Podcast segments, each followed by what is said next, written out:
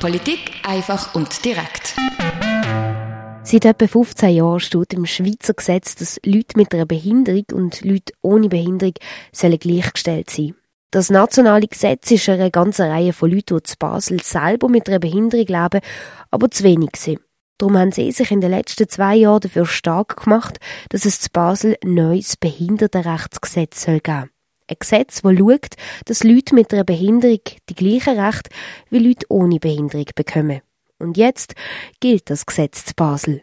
Der Francesco Bertoli freut Er lebt selber im Rollstuhl und ist der Präsident vom Behindertenforum, der Dachorganisation von vielen behinderten Selbsthilfegruppen, die sich für das Gesetz stark gemacht haben.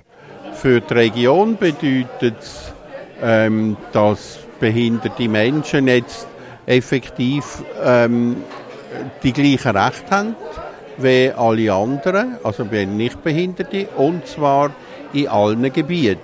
Also zum Beispiel in der Schule, beim Wohnungssuchen, im öffentlichen Verkehr oder auch bei Konzerten. Das neue Gesetz ist mit einer Enthaltung Mitte September vom Grossen Rot angenommen worden.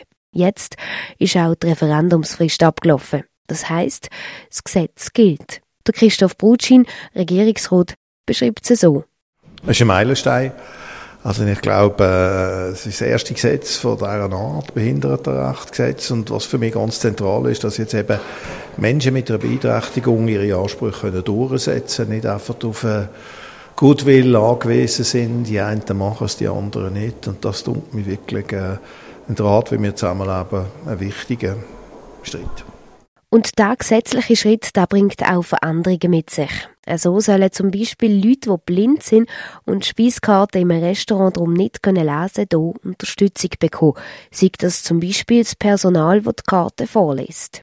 Neu dazugekommen ist auch der Weg zu klagen. Wenn also zum Beispiel eine Schule sich weigert, ein Kind mit einer Behinderung zu unterrichten, dann gibt es neu den Weg, die Schule anzuklagen. Das Gesetz sei vor allem ein erster Schritt in eine Richtung, wo Leute mit und ohne Behinderung gleichwertig können zusammenleben können. Für Radio X, Tana Girard. Polit Politik einfach und direkt.